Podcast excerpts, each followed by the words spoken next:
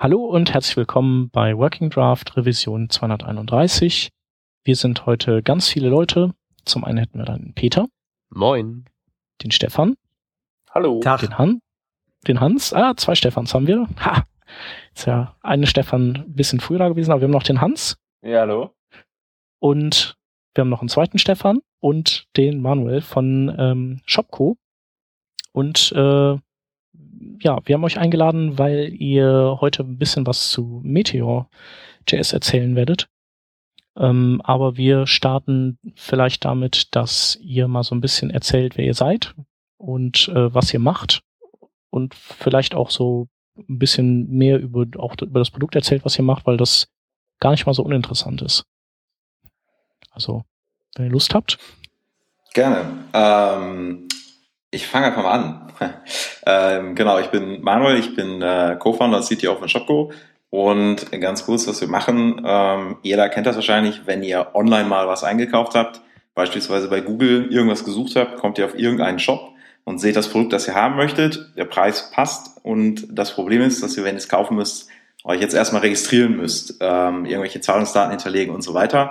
Und das war uns ein bisschen zu aufwendig, deswegen die Lösung, die wir quasi entwickelt haben, ist, dass egal welches Produkt ihr seht, egal auf welchem Shop, ihr klickt einmal und dann wird das Produkt automatisch für euch gekauft, bestellt und bezahlt.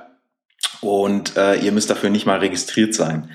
Das äh, Coole daran ist, dass wir selber keine APIs brauchen. Das heißt, wir funktionieren tatsächlich jetzt schon in jedem Shop mit jedem Produkt.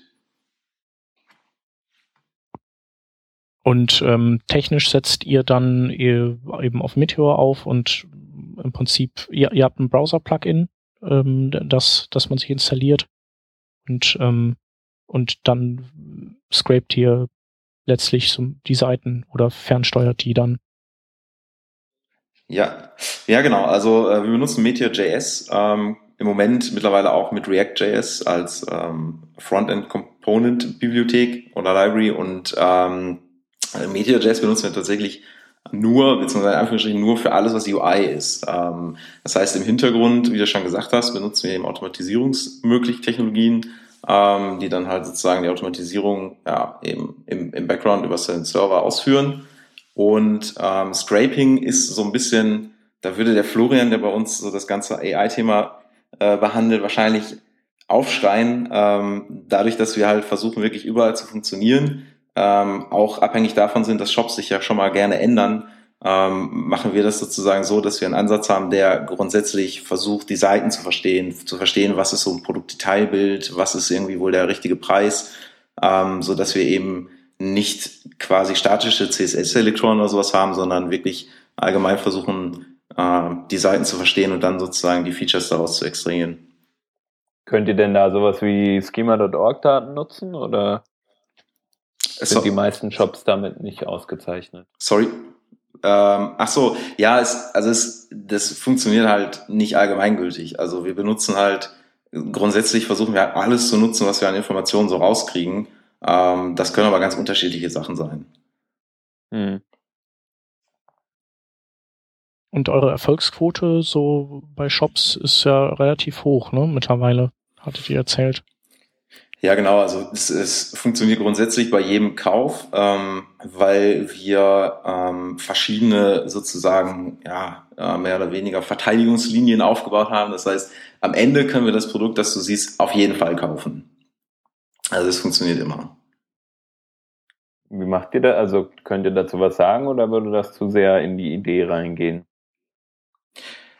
Also grundsätzlich ähm, haben wir praktisch, wenn du die Website siehst, dann, ähm, wie du schon richtig gesagt hast, haben wir diese Browser-Extension. Sobald du die klickst, übertragen wir sozusagen, naja, nicht wirklich das HTML, aber so ein bisschen angereichertes HTML und bauen daraus so eine, so eine Art virtuellen Screenshot. Ähm, und der ist sozusagen auch die Basis dessen, ähm, um eben die ganze Information rauszulesen. Wenn aber irgendwo was nicht funktioniert, dann haben wir sozusagen immer den, den Status oder den Stand dessen, was der Nutzer gerade gesehen hat in dem Moment, wo ich geklickt habe, so dass wir da auf jeden Fall gewährleisten können, dass wir es auf jeden Fall äh, die Order durchführen können. Und ihr habt ja dann auch äh, so ein, die Order wird ja auch nicht sofort durchgeführt, sondern ihr habt ja noch so ein, wie so ein Timer, der dann, was war es, eine halbe Stunde oder sowas, ähm, runterzählt ja, genau, und erst dann. Halt, ja. Genau. Das ist halt, ist halt so ein bisschen, Ähm, also wir persönlich halten das Produkt schon für, für extrem äh, neuartig und disruptiv, äh, wie man es immer so schön sagt. Die Herausforderung dabei ist aber auch, dass, dass die Leute, die es halt nutzen, so ein bisschen das Problem, dass es manchmal schon fast zu schnell geht, weil du siehst halt irgendwie Produkt, klickst einmal und das war's. Und ähm, um da ein bisschen entgegenzuwirken, ist es ähnlich wie bei Amazon One-Click auch, ähm, haben wir so eine, so eine Differenzzeit eingesetzt. Das heißt, wenn du halt mal klickst, dann hast du halt genügend Zeit, um es einfach nochmal auch äh, Probleme zu, zu stornieren. Was wir halt jetzt als nächstes machen, ist halt ein Basket, ähm, was halt ganz spannend ist, weil das ist halt dann wirklich ein Basket, da kannst du halt durchs Web surfen, durch verschiedenste Shops, verschiedenste Domains und kannst dir dann sozusagen deinen Warenkorb vorlegen und dann hinterher auch wieder mit einem Klick kaufen und äh, die ganzen Orders werden halt automatisiert ausgeführt, du musst sie halt wirklich nirgendwo mehr registrieren. Und äh, wie viel, wie verdient ihr da die Kohle dran? Oder verdient ihr gar kein Geld? Ja, genau, also wir verdienen gar kein Geld im Moment. Ähm, das heißt, wir wollen tatsächlich ein stark äh, nutzerorientiertes Unternehmen sein. Das heißt, wir versuchen es halt wirklich so zu machen, dass es für den komplett kostenlos ist. Und wir sind jetzt aktuell wirklich erstmal voll auf Fokus, ähm, ja, das Produkt auch technisch glatt zu ziehen, sauber zu machen und dann wirklich erstmal Nutzerwachstum. Also wir sind ganz klar ähm, fremdfinanziertes Startup. Es gibt natürlich langfristig Geschäftsmodelle, aber wie gesagt, im Moment geht es erstmal darum, das Produkt wirklich zu definieren, äh, sauber zu machen und dann äh, wirklich Nutzer zu kriegen. Ja, okay, cool.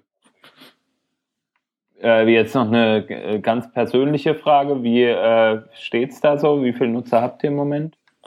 Also persönlich fürs Produkt? Also wir sind bei, in Deutschland haben wir ja so eine Art Soft Launch gemacht, ähm, haben da wirklich so einmal die, die Toren, Türen geöffnet, äh, um mal zu gucken, wie das so funktioniert, wie das so ankommt. Und äh, haben relativ schnell eigentlich mit sehr wenig Aufwand 2000 Nutzer dann gekriegt, die halt auch aktiv mehrere Sachen gekauft haben. Und ähm, ja, wir haben halt ziemlich, ziemlich gute Resonanz halt von der T3N auch bekommen. Das war ganz spannend. Wir haben uns jetzt allerdings trotzdem dazu entschieden, auch wenn es eigentlich soweit schon sehr gut lief, ähm, das in Deutschland zuzumachen, weil wir sehen, dass es halt in den USA einfach dadurch, dass unser Produkt halt auch international funktioniert, viel, viel mehr Sinn macht. Deswegen sind sozusagen unsere Business Guys äh, vor zwei Wochen halt in die Staaten gefahren. Und jetzt bereiten wir da alles vor und werden dann da halt versuchen durchzustarten. Coole Sache. Ja, schön, dass das so cool läuft. Ja, ist auf jeden Fall sehr, sehr, sehr spannend im Moment. Äh, wir sind so auf einem All-Time-High, aber wissen natürlich auch, dass da noch einige Herausforderungen auf uns zukommen werden. Na klar. Ähm, du sprachst jetzt eben schon so ein bisschen von der Technik. Ähm, vorne rum verwendet ihr React, ähm, so für die UI-Geschichten, aber darauf wollen wir heute eigentlich gar nicht eingehen, sondern ihr wolltet ein bisschen äh, über Meteor reden. Ähm, ich habe persönlich sehr, gar keine Erfahrung mit Meteor. Das Einzige, ähm, was ich mitbekommen habe, ist ein Kumpel beispielsweise, der so eine, ähm, ja, eine App irgendwie bauen wollte, eine Idee, die der schon ewig lang im Kopf hat. Und ähm, der hat halt irgendwann einfach mal mit Meteor angefangen und fand es halt so übel cool, weil alles aus einer Box kam und einfach alles so relativ einfach funktioniert hat, wenn du dich halt ein bisschen mit den ja, Gegebenheiten des Webs und äh, unserer modernen Frontend-Entwicklung halt so ein bisschen Command-Line-Tooling auskennst, dann war das wohl kein, kein Problem für ihn, da irgendwas aufzusetzen, hat er gesagt äh, und war schwer begeistert davon und hat da viel mitgemacht, bis er dann irgendwann gesagt hat, ja gut, aber es bringt halt im Frontend trotzdem sehr, sehr viele äh, Komponenten auch mit und, und sehr viel Code äh, mit, den man vielleicht gar nicht braucht, aber halt um schnell zu starten und irgendwas zu machen, dann da ist es wohl super. Wo, wo seht ihr da die, die äh, sag ich mal, Stärken auf den ersten Blick natürlich auch? Ich schieb mich da einfach mal rein, weil Manuel schon so viel erzählt hat und ich auch gerne möchte. Ähm, vielleicht für diejenigen, die noch gar keine Ahnung haben, also grundsätzlich ist Meteor ja quasi sowas wie ein Mean-Stack. Das heißt also, es gibt, wie du schon gesagt hast, es gibt ein paar Komponenten, die werden quasi mitgeliefert in so einer Box. Da hast du eine Mongo-Datenbank, du hast Node.js als Herzstück des Ganzen und dann hast du äh, ja eine Menge an Bibliotheken, die dann noch drumherum sind letztlich. Ähm, Meteor hat ein paar eigene Bibliotheken. Meteor hat ein paar Bibliotheken, die es schon gab. Also zum Beispiel WebSockets sind so eine Standardtechnologie, die da eben mit drin sind und auch das Node ist da drin und du findest dann ähm, jQuery auch damit eingebacken und diverse andere Dinge. Und das Schöne ist tatsächlich, dass du eben ähm, sofort loslegen kannst. Es ist alles schon drin und es ist alles irgendwie aufeinander abgestimmt. Plus du hast nicht nur die einzelnen Bibliotheken, sondern du hast ein komplettes Workflow-Tool mit drin. Also du kannst dann zum Beispiel sagen, ähm, gehst in Verzeichnis, machst ein Meteor Create ähm, meine App und dann macht er dir quasi da die gesamte Struktur plus er legt dir quasi schon eine Mongo-Datenbank damit an, dass du dich um den Stack gar nicht kümmern musst. Du musst also nicht eine Vagrant-Box erstmal irgendwo aufsetzen oder dergleichen, sondern mit einem Befehl machst du Meteor Run und dann läuft dein ganzer Stack. Dann läuft ein Node.js-Server, dann läuft ein MongoDB-Server. Das geht halt echt ratzfatz einfach. Und somit bist du halt unglaublich schnell dabei, dass du sofort eine Zeile Code schreiben kannst. Ähm, und was ganz am Anfang bei Meteor viele Leute nicht so gesehen haben, was aber immer klarer wird, jetzt auch mit dem anstehenden 1.2 Release, ist, dass die Idee eben nicht ist, so eine Art Vendor-Login zu machen und, zu sagen, mit unseren Komponenten spielst du jetzt oder äh, du suchst dir was anderes, sondern es geht wirklich darum, du kannst halt wie, ähm, wie du möchtest, wie bei kleinen Lego-Bausteinen jetzt sagen, die UI-Engine von Meteor, die ist äh, nicht sonderlich mächtig, äh, die ist klein und schnuckelig, aber ich brauche jetzt was Großes, Dickes, ich brauche Angular oder ich brauche React.js dass du das mit relativ wenig Aufwand und relativ flott austauschen kannst. Ähm, das ist also auch eine der, der Stärken, die es da gibt. Was noch nicht so sehr ist bei Meteor ist, ähm, dass du alle Komponenten so ohne weiteres austauschen kannst. Wie gesagt, wir sind noch nicht bei 1.2, das ist noch relativ früh. Äh, du kannst zum Beispiel die Datenbank nicht ohne weiteres austauschen. Du bist also nicht so frei, dass du sagen kannst, oh, ich würde lieber MySQL nehmen oder ich möchte lieber eine Postgres-Datenbank nehmen. Ähm, da bist du im Grunde genommen noch bei einer Mongo-Datenbank. Aber so langsam entwickelt sich das und die Community wird da auch deutlich aktiver, was an, ähm, ja, an, an neuen Technologieintegrationen passiert. Das ist ganz spannend zu sehen. Und erstaunlicherweise sind unglaublich viele aus der alten Rails-Community auch irgendwie rübergekommen in die Meteor-Welt. Ich weiß nicht, ob das irgendwas Besonderes zu bedeuten hat oder ob da irgendwer die Werbetrommel gerührt hat. Aber ich finde es ganz spannend persönlich, wie viele Rails-Menschen tatsächlich rübergekommen sind und gar nicht unbedingt so viele Frontend-Leute, wobei da auch sehr, sehr viele da sind. Gerade Designer, die jetzt relativ schnell auch mal ein bisschen was programmieren können, die eben diesen Full-Stack, dieses äh, Modewort und diesen Trend da mitmachen können. Wofür würdet ihr sagen, ist äh, Meteor so das, das äh, ideal zugeschnittene Werkzeug? Also wenn man äh, so ähm, MVPs bauen will oder also ihr macht aber ja auch euer komplettes Produkt damit oder oder einen großen Anteil davon damit. Aber wofür, also was wäre so der, wo wäre das das richtige Messer oder Schweizer Messer für? Hm. Also das, ich bin ja seit äh, seit jeher ähm, in der in der Gründerszene ganz grundsätzlich unterwegs und äh, habe schon immer irgendwelche Sachen ausprobiert und das war auch so mit der Grund, warum ich bei Meteor so relativ früh halt aufgestiegen bin, weil ich gemerkt habe, dass wenn man wirklich irgendwas ausprobieren will, ähm, gucken will, ob man da Traction bekommen kann, sehen kann, ob das funktioniert, bis hin auch zu einer ersten Finanzierungsrunde ohne Probleme. Ähm, für solche anderen Zwecke ist Meteor halt wirklich genial, wenn es wirklich darum geht, die Idee umzusetzen und auszuprobieren dann macht das wirklich, wirklich extrem viel Spaß. Man kommt wahnsinnig schnell voran. Ich glaube, man kann damit auch wirklich gut mal zwei, drei Ideen einfach parallel ausprobieren. Ähm, Wenn es dann später weitergeht und ein bisschen größer wird, so wie bei uns, dann bringt Meteor meiner Meinung nach auch viele spannende Sachen mit, zum Beispiel DDP, dieses ähm, Protokoll für quasi Socket.js-Verbindung, wo man dann anfangen kann, sozusagen über Socket.js relativ gut ähm, ja so kleinere Services zu bauen, die miteinander zu kommunizieren zu lassen ähm, dann kann das ganze Ding halt auch skalieren. Was wir jetzt so ein bisschen merken, sobald man mit mehreren Entwicklern wirklich daran arbeitet, da hakt's dann so manchmal noch ein bisschen. Da muss man halt selber ein bisschen anfangen, das so ein bisschen aufzubauen. Das funktioniert halt auch. Aber da ist ganz klar, so ein, so ein reines Node.js-Stack äh, mit NPM ist natürlich schon, schon sehr, sehr geil. Aber ähm, wenn man sich da ein bisschen drum kümmert, dann, dann kriegt man das mit Meteor auch ganz gut in den Griff. Hm. Also ich denke auch gerade die, die Stärke ist eben, du bist flott. Ich habe jetzt nicht angefangen als klassischer Entwickler, sondern ich äh, war quasi ein, ein Solo-Entrepreneur oder wie man das nennt, also einer, der sich selbstständig gemacht hat, ein Produkt auf den Markt bringen wollte. Ähm, und du bist halt wahnsinnig schnell damit, deine Idee wirklich umzusetzen. Das heißt also für alles, was Prototypen, Hackathons und was nicht alles angeht. Aber es ist halt auch ziemlich cool, wie wenig Aufwand du brauchst, um alles, was mit Realtime zu tun hat, äh, machen zu können. Ich habe mich mal eine Woche hingesetzt und habe meine allererste mobile App geschrieben für Android und iOS, wo es darum geht, dass du durch die Gegend laufen kannst und alle anderen können sehen, wo du gerade längst läufst und du kannst Land erobern, Leute können Land klauen und so weiter. Und das alles mit echt relativ geringen Mitteln letztlich, weil dieses, äh, dieses Reaktive und eben diese Realtime-Ansätze, die Meteor mitbringt, so vieles einfach schon abdecken, wo du gar nicht selber mehr programmieren musst. Und selbst als relativer Anfänger kommt man da unglaublich weit, so dass es sehr, sehr motivierend ist. Also sowohl das Prototyping, würde ich sagen, als auch vielleicht so einen Einstieg in die Programmierwelt zu kriegen. Ähm, wirkliche Large-Scale-Anwendungen kenne ich kaum. Ich äh, kenne ein oder zwei, die groß sind, aber die sind mit Meteor vielleicht, weil es so jung ist, vielleicht, äh, weil man die ein bisschen umstrukturieren muss, nachdem man diesen Prototypen gebaut hat ähm, sind mit Meteor noch nicht so richtig nach Best Practices aufzubauen. Ich glaube, das ist jetzt der, der Schritt, den die Community gehen muss, dass man sich überlegt, wie kann man die denn groß machen? Also solange es noch keine wirklichen guten Vorbilder gibt, die einem sagen, das ist eine riesengroße App, hätte ich persönlich Bauchschmerzen, aber das liegt auch ein bisschen daran, dass ich aus der Enterprise-Welt komme, wo alles mit Java gebaut wird.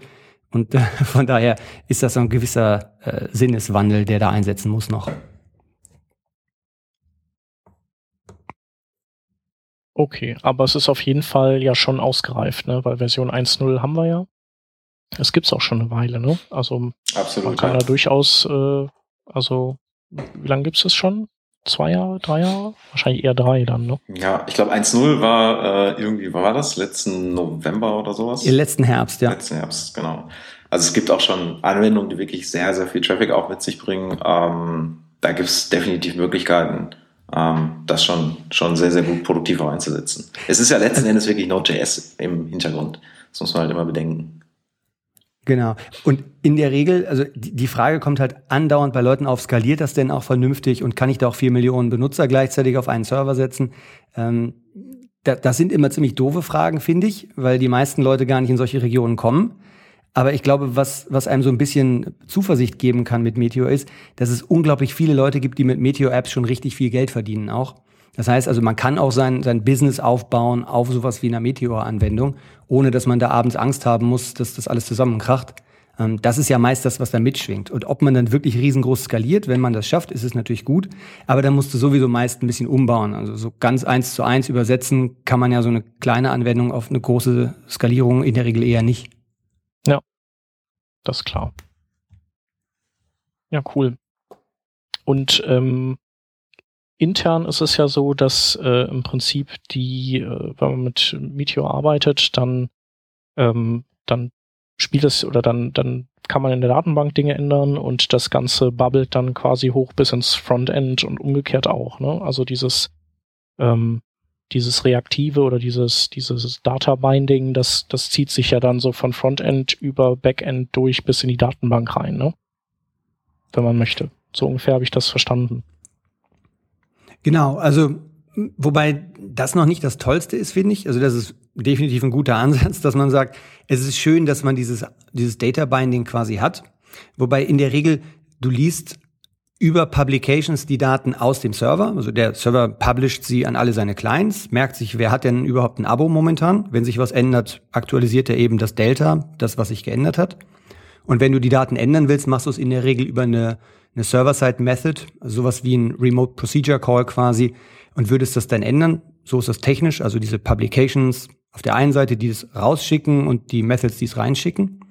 Aber was ich das Schöne finde, ist ähm, auch wieder dieses Modewort, dieses isomorphe Applikationen, isomorphes JavaScript, wo man sagt, man benutzt einfach immer genau dieselbe API. Ähm, das ist auch ein sehr missverständliches Thema. Was es bei Meteor bedeutet, ist einfach, dass du genau dieselbe Syntax verwendest, um auf Daten zuzugreifen, die in der Datenbank sind, die auf dem Server sind oder auf dem Client sind. Also, dass du nicht so ein Select-Name from Users machen musst in einer Datenbank, dann auf einem Server eventuell noch einen, einen REST-API-Call machen würdest, wo du dann also einen HTTP-URL getten musst und auf dem Client dann wieder mit JavaScript-Objekten arbeitest. Das kannst du alles bei Meteor in genau demselben äh, Users.find-Objekt machen oder Users.find-Methode dann, wo du genau mit derselben Syntax arbeiten kannst. Das finde ich halt das Tolle eigentlich. Und das andere, vielleicht bin ich das einfach schon zu sehr gewohnt, das gibt's halt umsonst dazu. Das ist halt hochbabbelt und runterbabbelt wieder. Aber du kannst, es ist völlig egal, wo der Code quasi läuft, wenn es nicht gerade ein Mausklick ist oder ein E-Mail senden, was ja nicht im Browser oder auf dem Server dann geht. Aber wenn es so ein regulärer Logikcode ist, den kannst du theoretisch wirklich überall laufen lassen. Da musst du dir nicht vorher Gedanken machen, schreibe ich den jetzt extra für den Server oder extra für den Client. Das kannst du später immer noch recht, relativ leicht ändern durch dieses Isomorphe eben.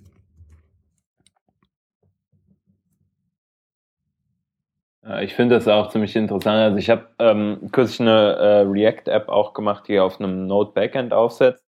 Ähm, und generell war die Überlegung halt auch da eigentlich entsprechend isomorph vorzugehen, nämlich dass man halt die Sachen einfach auf dem Server irgendwie relativ einfach mit React vorrendern kann. Ähm, es gibt da auch entsprechende Plugins, aber je nachdem, was man dann für für Konstellationen an äh, React-Plugins benutzt und so weiter und so fort, war das irgendwie nicht so einfach und ich ähm, glaube, es ist schon ein ziemlicher Vorteil, das zu haben, entsprechend auf dem Server vorzurendern aus Performance-Sicht. Ähm, ja, und nicht zuletzt natürlich auch aus SEO-Sicht.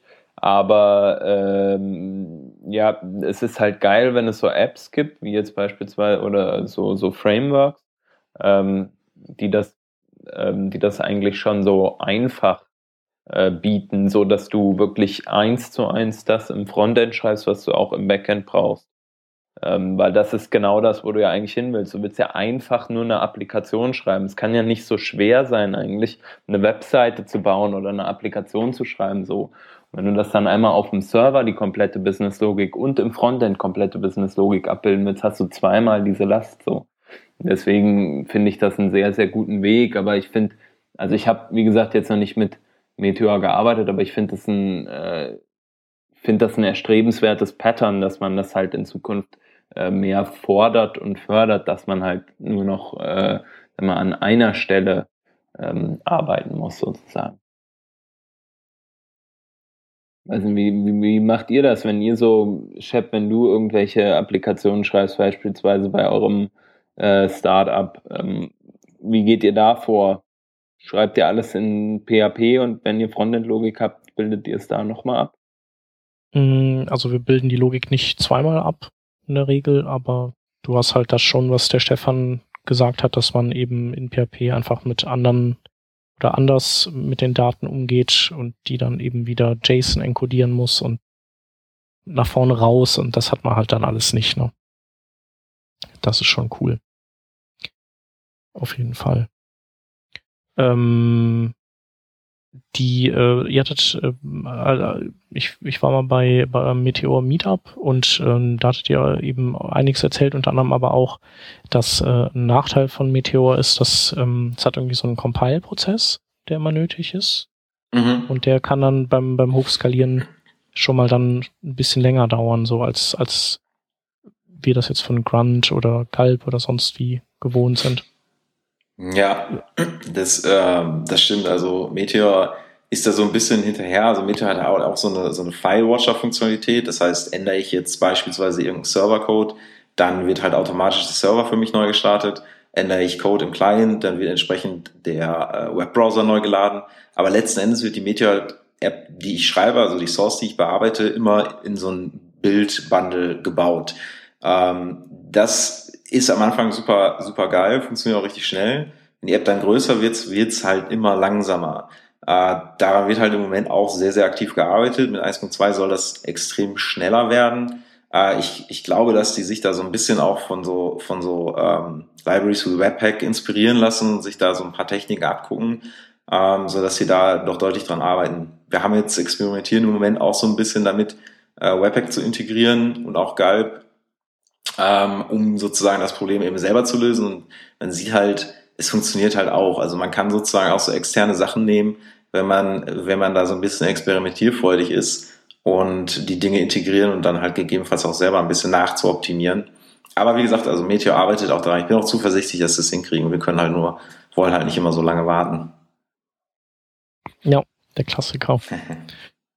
und ähm, wenn, wenn jetzt äh, ein paar Hörer von uns äh, Lust bekommen haben auf Meteor, wo würde man da, wo kann man sich da, da am besten schlau machen? Also auf der Seite selbst haben die eine gute Doku?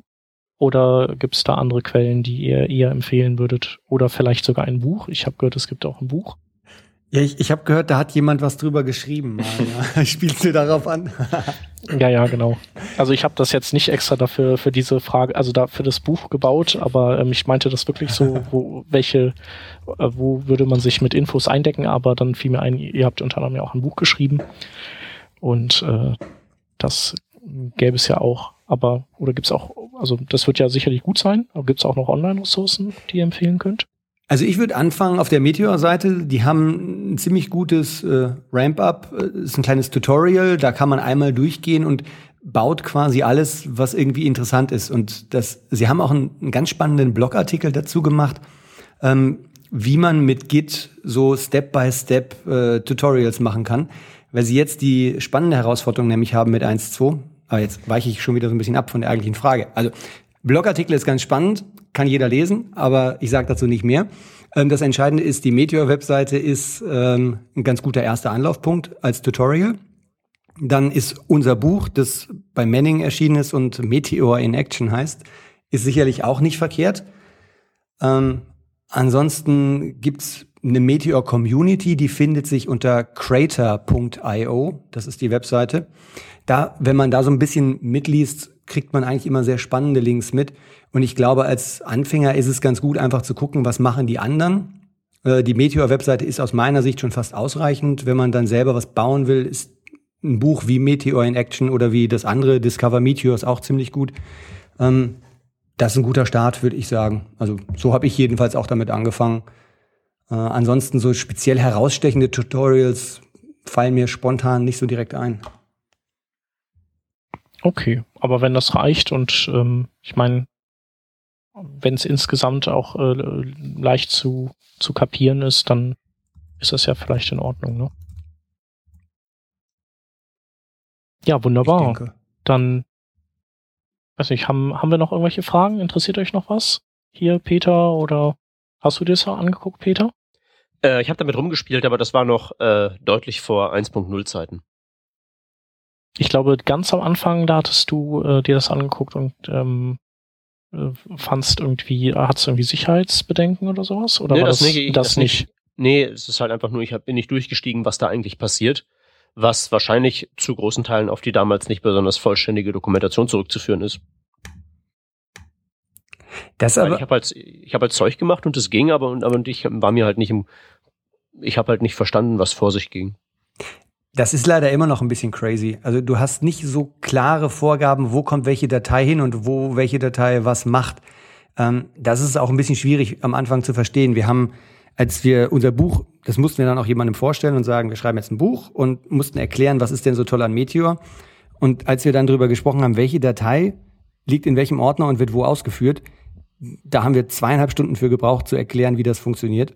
Ähm, das ist bei Meteor ein bisschen konfus. Wenn man da nicht eine gute Einführung hat am Anfang und das versteht, kann ich verstehen, dass man da sehr, sehr schnell verloren geht einfach, weil das und das ist ein bisschen schade, vielleicht kommt das irgendwann mal. Ähm, du hast nicht diese Best Practices mit, alle deine Models musst du in diesen Ordner legen und alle deine Frontend-Views kommen in diesen Ordner, sondern es ist halt ähm, einerseits schon opinionated, aber auch nicht opinionated genug, um dir so viele Handreichungen zu geben, dass du als äh, Neuling klar weißt, was du machen kannst. Es sind halt sehr viele Freiheiten, die du hast. Und die machen es am Anfang, finde ich, manchmal auch ein bisschen schwieriger. Gibt es denn da kein irgendwie Community-geborenes Paradigma, dass irgendwer sagt, so sollte es gemacht werden und dann gibt es auch noch eine entsprechende Gegenbewegung, die sagt, das ist genau falsch rum, so rum müsste das gehen? Also es gibt schon einige, einige Boilerplates und man sieht schon, dass es da Nuancen sind, eigentlich, wo es auseinander liegt. Ähm, so grundsätzlich hat man sich schon, schon relativ stark geeinigt. Ähm, es gibt so zwei verschiedene grundsätzliche Unterschiede. Ähm, Glaube ich generell, da gibt es einmal welche, die bauen sozusagen das so als klassische App. Ich habe so meine, meine Ordnerstrukturen, Client-Ordner, Server-Ordner und so weiter. Und dann gibt es so die anderen, die sagen, äh, ja, bau alles in Packages, also die gesamte App komplett nur in Packages bauen. Ich würde sagen, das sind so die beiden so großen unterschiedlichen Meinungen.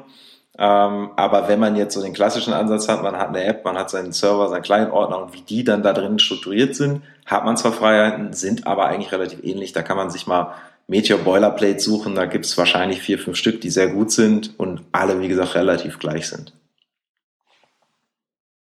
Äh, wo wir gerade beim Thema Packages waren, was ich damals auch nicht verstanden habe, ist, warum hat das Ding seinen eigenen Package Manager? Das ist so ein, so ein so ein bisschen so ein Reizthema.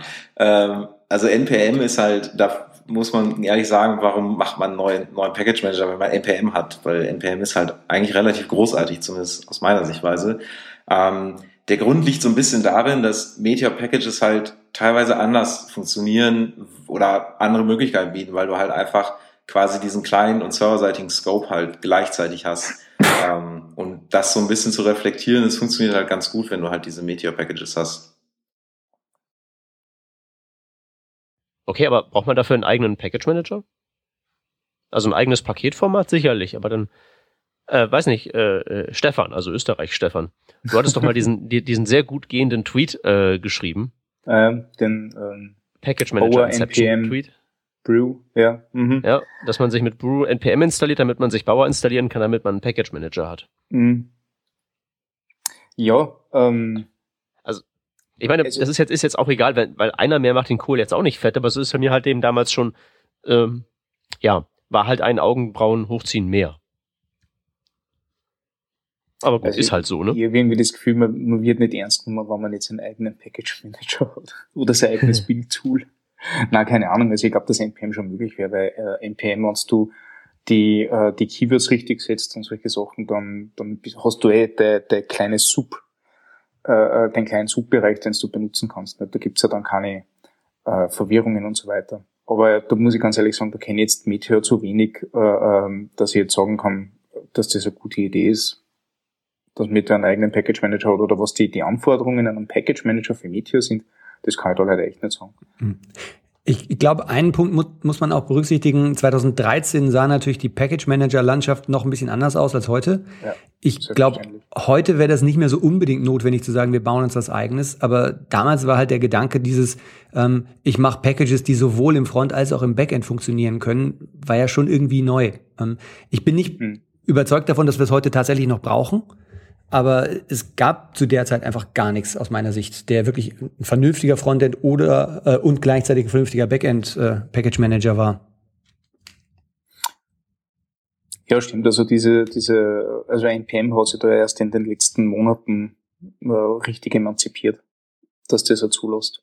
Eben, das war ja auch der Grund, warum es dann äh, Bauer gab im Endeffekt, weil das Frontend halt mit NPM nicht zufrieden war. Ne? Also von daher wieder, äh, wie du schon sagst, eigentlich, man hat halt äh, ja mehrere Tools, die man da an der Stelle braucht, aber äh, im Endeffekt kann es ja auch passieren, dass man dann mit, mit der 2.0 oder was weiß ich, 1.2 ist jetzt die nächste große Version, vielleicht dann 1.3, äh, sich entscheidet für Meteor vielleicht auch einen anderen Package Manager, nämlich auf NPM zurückzugreifen oder so.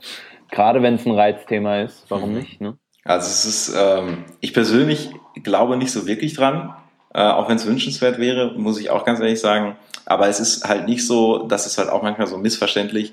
Man kann schon alle NPM-Packages auch benutzen. Es gibt auch tatsächlich in der Meteor-Community so Packages, die einem das dann wirklich ermöglichen, auch so eine Package-JSON äh, zu benutzen. Also die ganze NPM-Welt ist natürlich, nur um das wirklich klarzustellen, weil das gibt's auch häufig, äh, auch für Meteor-Leute natürlich komplett erreichbar.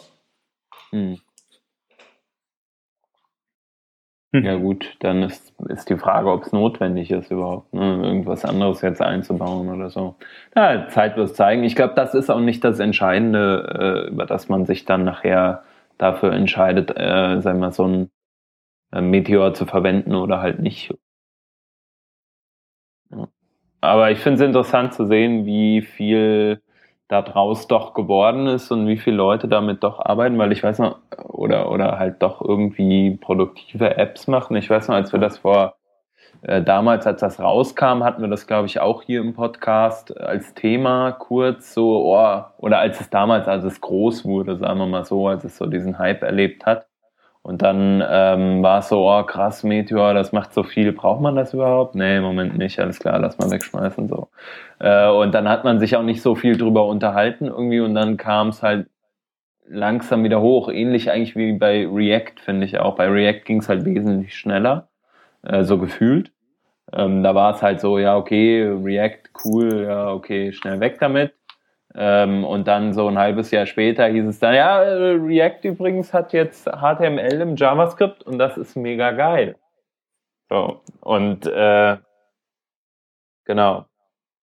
heutzutage ist es so, React hat irgendwie CSS im JavaScript und das äh, sagen manche Leute, das wäre mega geil und manche andere Leute finden es halt wieder vielleicht nicht so geil. Was eigentlich auch schon äh, wieder die Überleitung zu unserem nächsten Thema ist. Ähm, wir haben nämlich so ein, so ein äh, Artikel zum Thema CSS-Module äh, rausgesucht von Glenn Maddern. Und der ähm, beschreibt so ein bisschen den, den aktuellen äh, Stand zu ähm, der ganzen Geschichte CSS im JavaScript und wie können wir eigentlich CSS als JavaScript-Module oder als CSS-Module verwenden, weil wir bauen ja schon die ganze Zeit diese Module äh, in CSS. Aber wäre es nicht sinnig, die auch mit Komponenten im JavaScript sozusagen direkt zu koppeln?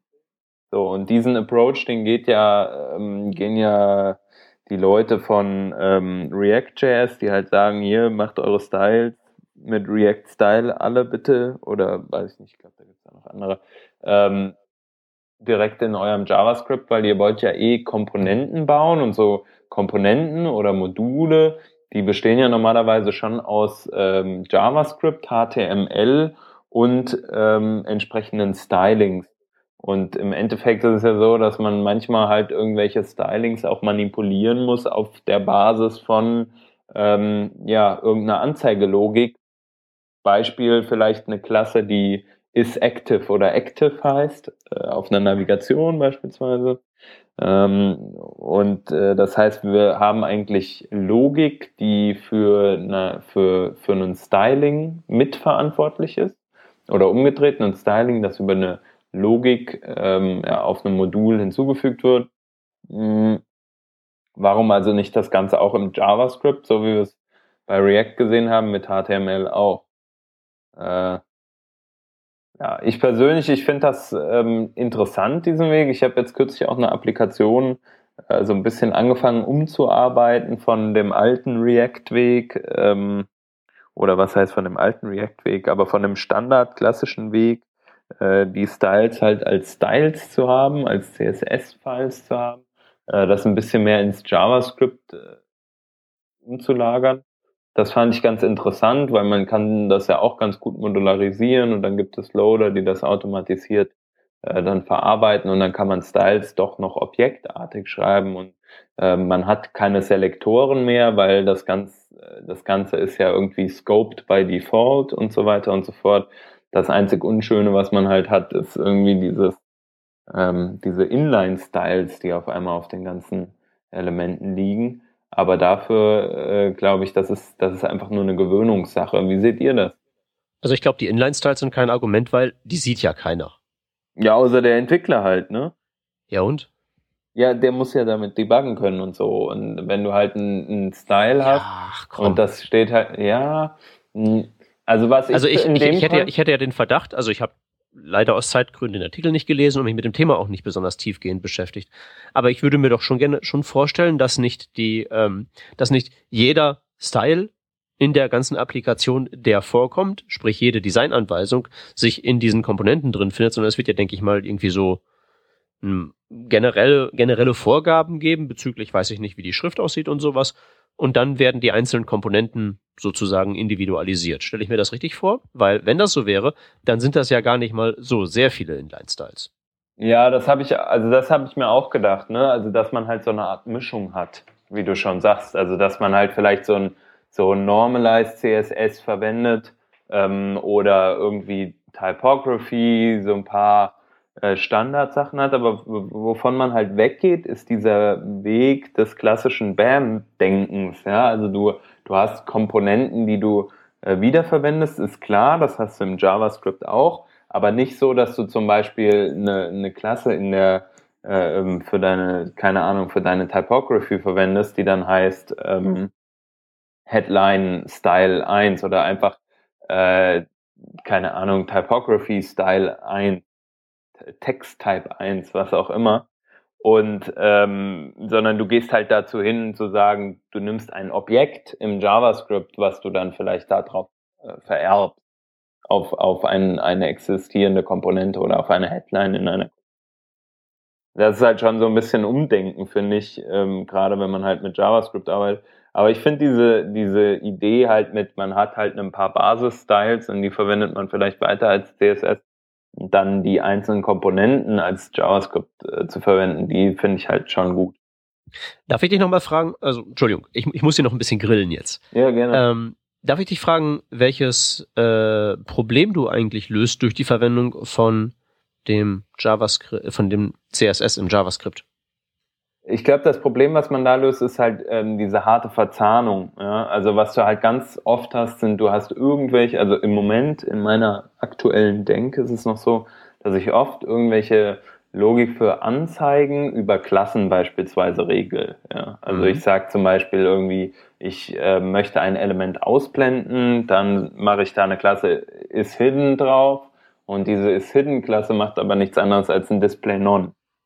So, das heißt, ich mache mir immer diesen Umweg da über das, über dieses Klasse. Früher haben wir das nicht gemacht. Früher haben wir einfach ein jQuery Hide oder äh, Show drauf gemacht oder ein CSS Display Non, Display Block, whatever. Ähm, das hat man aber dann irgendwann mal gesagt, ja, ist halt nicht so cool, weil Inline-Styles und äh, außerdem kann ich es nicht so gut überblicken und außerdem macht jQuery Show und halt so viel Logik im Hintergrund und brauchen wir alles nicht so, ja. Und deswegen hat man das dann gelassen. Ähm, auch finde ich auch völlig okay, das weiterhin so zu machen. Aber in so einer App-Logik, wenn du eh an einer Stelle bist, wenn du eh an einer Stelle dein, dein JavaScript und dein ähm, HTML eventuell dann auch noch bearbeitest, warum willst du dann nicht unbedingt dort auch gleich deine, deine Logik für deine Styles implementieren? Also du willst sozusagen die äh, weg von den globalen Regeln hin zu was Lokalem, dass auch das, was zusammengehört, zusammen irgendwo im Text steht. Zum einen das, ja, das ist auf einem, äh, das ist zum einen der Vorteil, zum anderen dieses ganze Scoping. Also ich meine, äh, BAM ähm, nicht umsonst. Also ich meine, oder auch jeder andere Syntax, sagen wir mal äh, OOCSS oder so, die sind ja entstanden, weil wir dieses krasse Benamungsproblem haben im CSS. Wie kann ich eigentlich ein, ein Element so scopen, dass es halt oder so benennen, dass es halt individuell ist und auf der Seite nicht nochmal passieren kann. Und wenn ich dieses, wenn ich das gar nicht mehr hab, sondern wenn ich sagen kann, einfach so, hier sind Styles und diese Styles sind auf jeden Fall immer auf diesem Element oder auf eine äh, Instanz dieses Elements. Dann hast du halt, ähm, dann hast du diese Logik schon mal weg. Das heißt, dein Selektor heißt vielleicht nicht mehr Punkt Menü unterstrich unterstrich Item unterstrich unterstrich Link, sondern heißt dann nur noch Link. Ja. Der würde ganz kurz mal reingrätschen. Gerne. Ähm, dieses, äh, dieses Ding mit den Styles einfach da reinschmeißen, äh, das ist ja dieser originale CSS in JS-Gedanke. Die haben halt dort dann einfach wirklich CSS-Deklaration genommen und haben dieses Inline-Styles rausgebuttert äh, und hebeln damit natürlich die ganze Kaskade aus, weil du halt wirklich am letzten Punkt bist, wo die Kaskade zieht, nämlich beim Inline-Style-Element, also mhm. beim Inline-Style-Attribut. Ja. Und, ähm, Aber Kaskade ja nicht zwangsläufig, nur die Spezifizität. Die Spezifizität, genau. Kaskade hast du ja immer noch. Äh, nicht, wenn du nur so arbeitest. Nicht? Also wenn du sagst, du, du machst grundsätzlich nur Inline-Styles und schmeißt keine anderen äh, Style-Sheets rein, äh, dann hast du quasi kein Problem mit der Kaskade, weil es ja keine anderen Styles gibt. Hm, ich glaube, du hast einfach nur kein Problem mit globalen Namensräumen, aber du, es gibt genau. ja Eigenschaften, die, die kaskadieren eben äh, in ihre Kinder hinein. Das ist du richtig, hast halt nur einfach diese Lektoren nicht, ne? Das ist äh, Vererbung, das ist was anderes, ne? Ähm, das mit die, mit die Childs, das stimmt. Also das Färbungsproblem hast du nach wie vor. Ähm, das ist ja kein Problem, das ist ja erwartetes Verhalten eigentlich. Ja. Mhm. Ähm, das ist natürlich jetzt ein bisschen hardcore, deswegen kommt da jetzt, und das ist eigentlich der Artikel, den wir dort verlinkt haben, dieses CSS-Modules-Ding rein. Und das ist, äh, das propagiert jetzt die Idee, die eigentlich nicht so, so neu ist. Die sagt halt einfach nur, okay, du definierst Styles, so wie du das gewohnt bist. Du weißt dem Ganzen nachher nur eine Klasse zu, aber dazwischen ist ein, ähm, ein Tooling-Prozess, äh, der diese Klassennamen so verarbeitet, dass sie äh, unique sind, indem ein Hash hinten dran gehängt wird. Und nachdem du quasi sowieso ein Tooling hast, nämlich sowohl in deinen React-Modulen als auch bei diesen CSS, was natürlich das React-Modul wie der Klassenname noch wirklich heißt. Und du kannst quasi genauso Klassen schreiben wie, wie, wie bisher. Äh, sie werden aber nicht direkt inline-style-mäßig reingeschmissen, sondern sind halt äh, äh, verarbeitet. Und, und so gehst du halt das, umgehst du halt das Problem, dass es einen Style vielleicht zusammen gibt. Ähm, und das Ding ist ja nicht so neu, weil ich glaube, ähm, GWT, das, das Google Web Toolkit, macht das ja schon seit ewig, 2006 oder so. Ähm, das Problem, das halt dabei ist, ist, dass du, ähm, wenn du das Ding nimmst, halt das entsprechende Tooling dazu brauchst. Okay, Und das existiert halt aktuell nur für, für React. Ne? darf ich das Problem lösen? Ja. Äh, ich habe eine Web Component, die das macht. Okay, geht dann in keinem Browser, aber gibt's ja Polyfills für. Mhm. Weil, ähm, also ich habe vorhin so auf dem ähm, den, den äh, Hanzo gegrillt mit, mit dem, was er eigentlich da lösen möchte an Problemen. Ähm, weil das genau das ist, was ich halt habe. Also weiß ja jeder, ich bin ja kein richtiger Webentwickler, ich bin ja bloß so ein Beraterfritze und ich mache halt nur Präsentationen, die aber in HTML. Äh, und da ist es so, dass ich tatsächlich sämtlichen sämtliches, was irgendwie aussieht, über CSS mache und das genauso mache, wie wir das da besprochen haben, dass ich so ein Halb-Halb habe zwischen Sachen, die im Prinzip lokal sind, also St- Styles, die slide-spezifisch sind für irgendwelche Animationen und so die globale Vorgabe bezüglich Typografie. Und wie ich das regle, ist ganz einfach, dass ich für, ähm, dass ich in jede Slide ein äh, Scoped Style Sheet reinschreibe. Das war ja auch mal ein Webstandard oder hin und wieder kommt das ja auch mal wieder und geht dann wieder weg. Mhm. Aber ich habe da eine Web Component gebaut, die genau das im Prinzip macht, Ja. was ähm, dieser Tooling-Prozess von dem Artikel da macht, nämlich die äh, Klassen umschreiben. Mhm. Und äh, schon habe ich lokale Styles. Und die Kaskade und keine Inline-Styles und halt eben, ist, ähm, ja, ist recht benutzerfreundlich. Ja, eben, Web, ich- Web Components sind halt äh, so eigentlich das Thema, ne? Also ich glaube auch. Ja, also, also es, es, man müsste es ja nicht mal als Web Component machen. Das ist jetzt nur bei mir die Darreichungsform, ist eine Web Component. Das könnte im Prinzip äh, ein dahergelaufenes jQuery Plugin sein, weil ich ja nichts mache, außer im CSS ein paar Klassen umschreiben und äh, im Prinzip füge ich halt eine Klasse meinem Elternelement hinzu, wo ich das Teil drin habe und klemme halt eben einfach diese Klasse vor alle Deklarationen unten in diesem Inline-Style-Block rein. Also das, das ist, gibt keinen Grund, das als Web Component zu machen. Das ist nur, damit es in weniger Browsern funktioniert. Okay, keine Ahnung. Ich habe jetzt dein äh, Element so auf die Schnelle nicht komplett verstanden. Ähm, ich denke aber, das generelle Problem, was halt äh, genau dieser Ansatz eigentlich ja auch lösen will, ist genau das, was das gleiche Problem, was halt Web Components auch versucht, meiner Meinung nach zu lösen, nämlich komponentenbasiert zu arbeiten. Und in React ist es ja genauso. Also ich meine, in React schreibst du dein HTML so, wie es dir Spaß macht und du benennst deine Komponente so, wie sie halt heißt, so, also wie du sie halt haben willst. Du machst ja in, wenn du äh, Polymer verwendest, machst du nichts anderes. Du machst ähm, auch nichts anderes, wenn du jetzt Web Components in der aktuellen, äh, in einer der aktuellsten Formen verwendest oder so. du hast halt irgendwelche Scoped Styles, du hast ähm, Custom-Selektoren im Endeffekt ähm, für deine Elemente. Du benennst deine Elemente, wie du möchtest. Ähm, die Elemente können genau die Funktionalität über Scripts haben, die du möchtest und du kannst halt Templates sogar automatisiert reinladen und so weiter und so fort. Also ich glaube, ähm, die Problemlösung ist äh, an der Stelle wahrscheinlich eine ähnliche. Nur was halt, was halt Web-Komponenten anders machen oder Web-Components anders macht, ist halt genau diese Grenze zwischen äh, JS, CSS und HTML nicht zu verwischen, sondern die wirklich so zu belassen, wie sie ist. Was meiner Meinung nach auch absolut nicht schlecht ist.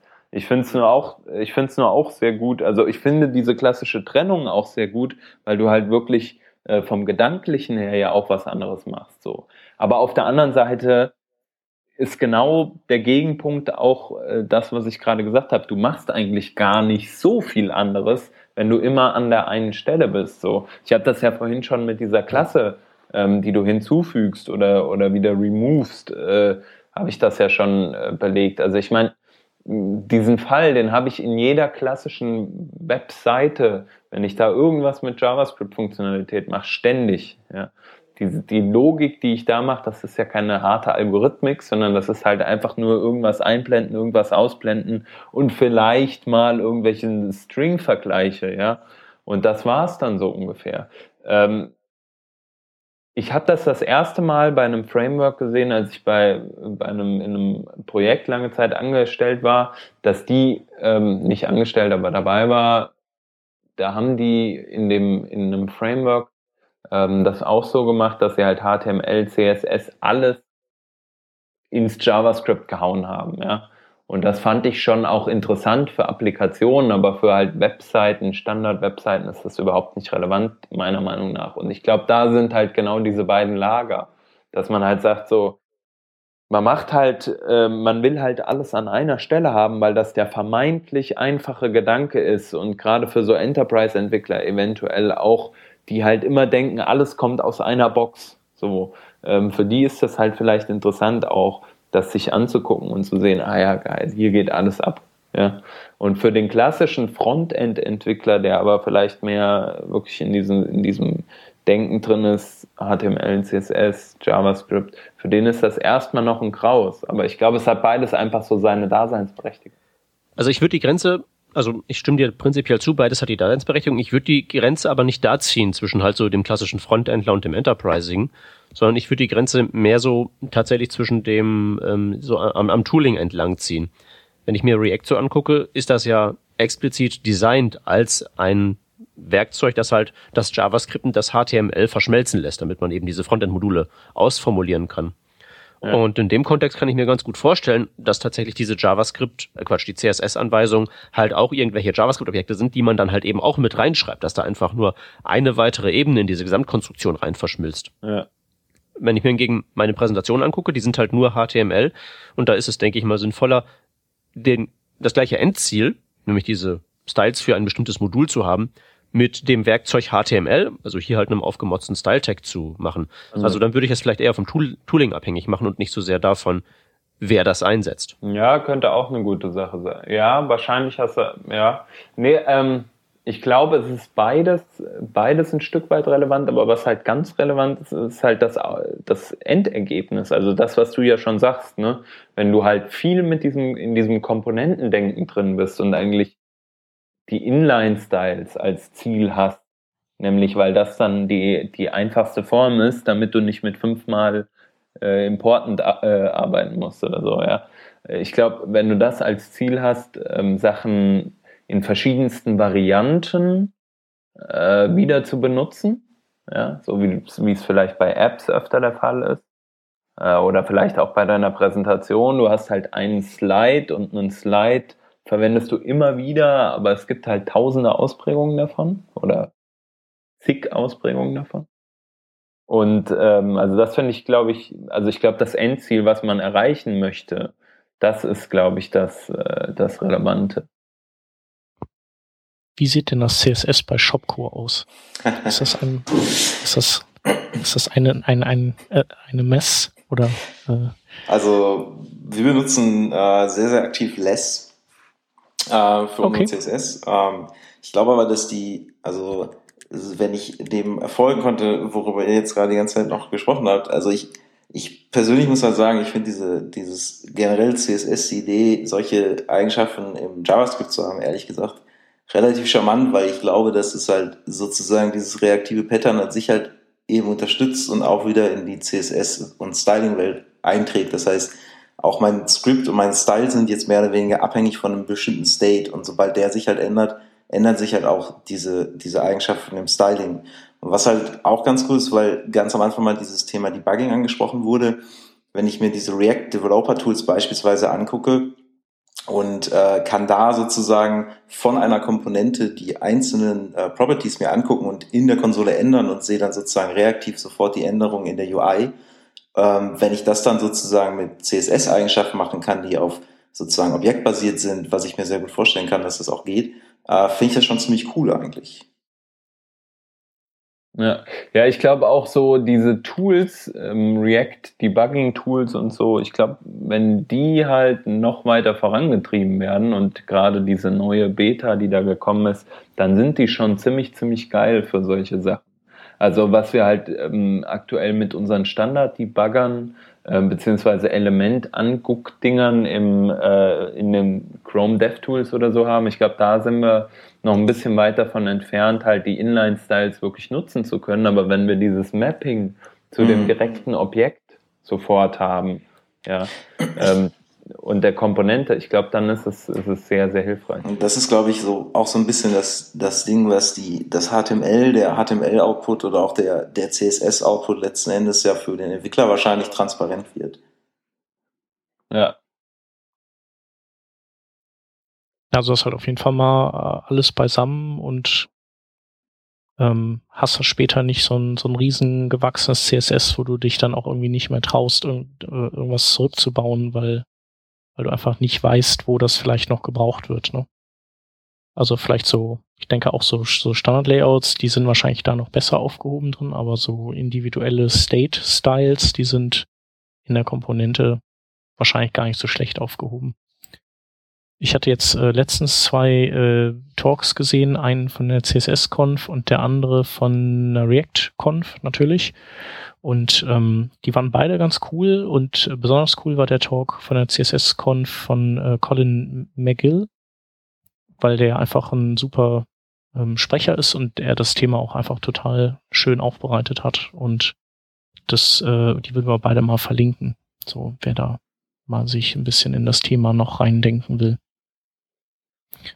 Genau, oder wer das äh, auch als totale Blasphemie ansieht, der darf dann natürlich uns wegflamen in den Kommentaren auf workingdraft.de. Ähm, ich, ich, du hast gerade diesen Michael Chan mit den Inline-Styles, glaube ich, verlinkt. Ist das das? Ja. ja. Äh, den habe ich gesehen und, und da haben wir echt gedacht, ja, also nope.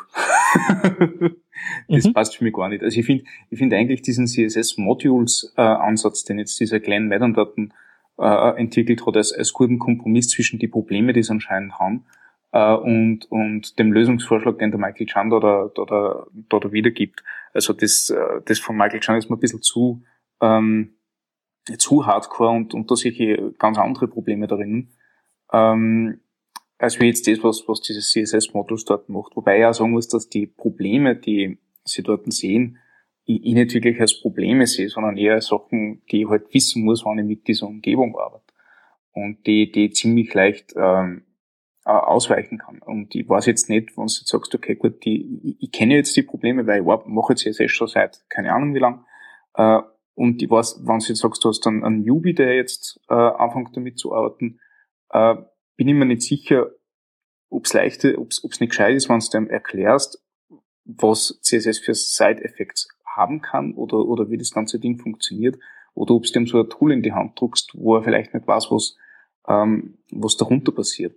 Äh, und das ist halt auch das größte Problem, was ich, was ich damit sehe. Und das haben, ähm, naja, also mit dem Argument kannst du aber jede Abstraktionsebene. Nein, nein, selbstverständlich, aber ähm, da, da hast du absolut recht. Äh, das Ding ist halt das, also ich glaube, ähm, so, so, so offen CSS-Modules auch äh, entwickelt worden ist. Ich glaube, dass die React-Community nicht verlassen wird. Ich glaube, dass das nicht ein Ding wird, das irgendwie noch über ist. Ich glaube, das ist da für genau würde ich diesen... d'accord gehen. Hm? Würde ich, würde ich, würde ich äh, d'accord gehen. Ja. Und von dem her sehe ich das halt jetzt ein wenig ähm, unaufregend, weil ich mache nur kein React. Ich weiß nicht, ob ich es machen werde. Und hey, Ich, weiß nicht, ob man, man, ich, ich, weiß nicht, ob man damit heute noch einsteigen sollte. Das ist schon ja. ziemlich so auf dem, auf dem Höhepunkt der Hype-Kurve angekommen. Also, Meine persönliche Vorhersage ist ja, jetzt geht's abwärts und in einem Jahr finden wir was ganz anderes cool. Ja. Also, was mir jetzt äh, erstaunt hat, ist, dass ähm, das PayPal Redesign äh, jetzt da React verwendet. Warum was, erstaunt dich das? Ähm, naja, also React ist doch eins für die ersten Sachen, wo ich ähm, auf weiter Flur äh, Applikationen sehe, die das verwenden. Und das ist bei den ganzen CSS-Frameworks das allererste Mal. Hm. Ja, es ist auch, äh, ich meine, heute auch wieder Walmart, der Shop ähm, basiert drauf. Ich meine, Facebook, eine der größten, wenn nicht die größte Webseite der Welt. Und Äh, Web-Applikation. genau. Und die hier, meinte er auch. Die, die meinte ich auch, ja. Ähm, genau, also ich, ich sehe da schon auch ziemlich viel so und ähm, ich verstehe das schon, wenn man sagt, so wahrscheinlich gibt es auch viel Hype um Sachen. Und wir haben das auch schon gesehen, wie Sachen halt wirklich krass gehypt wurden und dann wieder weg waren. jQuery wird irgendwann auch gehen, aber das wurde auch irgendwann mal gehypt und war dann halt ist jetzt sehr, sehr lange schon ziemlich erfolgreich so. Na, das wurde, wurde äh, ja nun auch äh, jahrelang durchgehend gehypt. Und nicht jetzt mal eben ein halbes. Hm. Aber letzten Endes ist es ja irgendwo auch so, dass die, dass die neuen Patterns, diese ganze Reaktivität, diese Dinge halt einige Probleme lösen. Und ob jetzt React irgendwie in zwei Jahren noch da ist, ist ja vielleicht gar nicht so relevant, aber die Ideen grundsätzlich glaube ich schon, dass sie, dass mhm. sie in der Form weiter leben werden und dann äh, eben auch weiterentwickelt. Deswegen finde ich persönlich schon, schon ganz spannend, sich mit diesen ganzen Themen halt zu beschäftigen, weil ich glaube, dass, dass ähm, so in zwei, drei Jahren oder so, wenn man dann sozusagen Umstieg macht, ähm, dann wird es, glaube ich, irgendwann ein bisschen schwieriger, als wenn man sozusagen die Entwicklung dahin mitgeht, auch wenn es manchmal ein bisschen Arbeit ist. Also ich habe letztens auf dem, auf dem ähm, JavaScript-Meetup hier in Berlin einen Talk gehört, wo ähm, eine der Aussagen unter anderem war, dass im Prinzip diese ganze äh, Sache, wie React funktioniert, so mit auch dem virtuellen DOM und so, das wurde unter dem Begriff, das ist ein Bug, subsumiert. Ein performanter Bug. Ähm, das für, würde jetzt zu weit führen, das, das auszuführen. Aber äh, ja, mal ein performanter Bug. Ich meine, wenn jetzt irgendwie die Webseite einfach nur nicht funktioniert, weil irgendwie wegen eines JavaScript-Fehlers die Registrierung nicht mehr ginge, das ist ja auch sehr performant. Das ist ja on purpose, also das ist ja, das ist ja ein Feature. Ja, ja, äh, ja, und es ist sehr schnell. Ne? Also ja, ähm, ich, ich bin da von diesem ganzen Zirkus nicht so überzeugt. Ich, also ich, ich werde jetzt genau wie du einmal abwarten, wie sich React im nächsten Jahr verhält. Ich finde es übrigens so als, als kleine Randnotiz recht interessant, dass eine, eine österreichische Bank jetzt ihr Online-Banking neu gestalten will und deswegen ganz massiv Angular 1.4 Entwickler sucht. Ich bin da äh, raus. 1.4 ist das irgendwie? Ich glaube, das aktuelle, oder? Das kann man jetzt bei 2.0, glaube ich, raus. Ne? Das ja, wäre wahrscheinlich. Na, also da, da, da merkst du die, äh, ähm, den Weitblick der Banken. naja, für eine Bank ist das doch schon nicht schlecht. Die haben nicht nach Angular 1.3 und auch nicht nach 1.2, was glaube ich die letzte Version ist, die noch IE8 unterstützt. Ah, okay. Also ist schon. Für eine Bank ja, ist so gesehen hast du recht, ja. Ja. Die Österreicher seid eh vorne mit dabei. Ihr habt auch die coolste äh, Uni für Websachen. Echt? Habe ich gelernt in Salzburg. Ja. Die ah, okay, die. Ja, also da wollte würde ich auch direkt studieren gehen. Die ist echt das, mega. Die ist, das ist echt krass. Das ist echt so. Ich habe so gedacht, ja, ja, sowas existiert nicht, bla bla bla. Und dann kommen die da hin und erzählen das alles. Nicht schlecht. Wo, wie seid ihr auf die gekommen? Ähm, bei der Open Tech School Conference ah, vor zwei Wochen. War okay. der Peter zufällig und ich. Und die war, die war auch wirklich eine fantastische Konferenz, weil die mal so ein bisschen anders war, thematisch. Und ähm, da waren unter anderem eben die Jungs aus Salzburg da. Mhm. Na, stimmt, die ist ziemlich cool. Und Mädels. Ja, ähm, machen wir einen Sack zu für heute? Jo. Oder wo, wie, was, wie, wonach ist euch? Nee, nee, also ordentlich den Sack zu machen, das ist schon. Okay. Und drauf, und draufhauen und. Auch draufhauen. Okay, dann müssen wir wohl die Links machen. Ja. Okay, ich, ich fange an. Ist das richtig? Ja. Mhm. Alles klar. Äh, Link Nummer eins, ähm, Edge, der Browser von Microsoft ist draußen und modern.ai hat äh, eine virtuelle Maschine bereitgestellt, wie schon mit den anderen Browsern. Das Ding ist, glaube ich, 5 Gigabyte groß und braucht äh, einiges mehr an Arbeitsspeicher, als wie die VM gerne hätte. Äh, lohnt sich allerdings, wenn man kein Windows 10 zur Hand hat und kein Edge zur Hand hat und trotzdem seine Sachen drauf testen will. Ähm, und den zweiten Link, das ist quasi ein Shameless Plug. Wir haben heute, ein, heute einige solche Sachen äh, drinnen. Ähm, der Sebastian Gierlinger von Ghost.io und ich haben uns dem verwaisten Stahlstadt.js Meetup angenommen und im September, am 16. September findet die nächste Iteration statt, das sechste Meetup. Wir haben schon Talks, wir haben schon einen Biersponsor, wir suchen noch immer einen Ort, aber da ergibt sich auch gerade etwas. Äh, und dann führen wir das regelmäßig, unregelmäßig weiter. Mal schauen, wie es ankommt. Ähm, wer in der Nähe ist oder wer aus dem Umkreis von Linz kommt oder auch nicht, aber trotzdem gern dabei sein möchte, kann uns ja besuchen. Geile Sache. Ich ähm, darf jetzt die einz den einzigen Link-Block ohne Shameless äh, liefern. Und zwar ähm, geht es darum, es gibt ein kleines ESLint-Plugin, das euch anschreit, wenn ihr irgendwie die nativen Prototypen erweitert oder oder Funktionen aufruft auf nativen Objekten, die nicht da sein sollten. Und falls ihr irgendwas braucht, um halt eure äh, ja äh, nicht so äh, gut sich verhaltenden Kollegen zu ähm, disziplinieren, das ist das Werkzeug der Wahl. Wer Webseiten oder auch Applikationen anfertigt und dazu JavaScript-Code schreibt, der greift heutzutage oftmals ähm, auf AMD mit React, äh, Entschuldigung, mit äh, Require.js beispielsweise als Dependency Management Tool zurück oder verwendet CommonJS in der Syntax, äh, um seine Module zu managen. In ECMAScript 6 gibt es da allerdings auch was ähnliches. Das ist dann nativ unterstützt und das nennt sich Modules.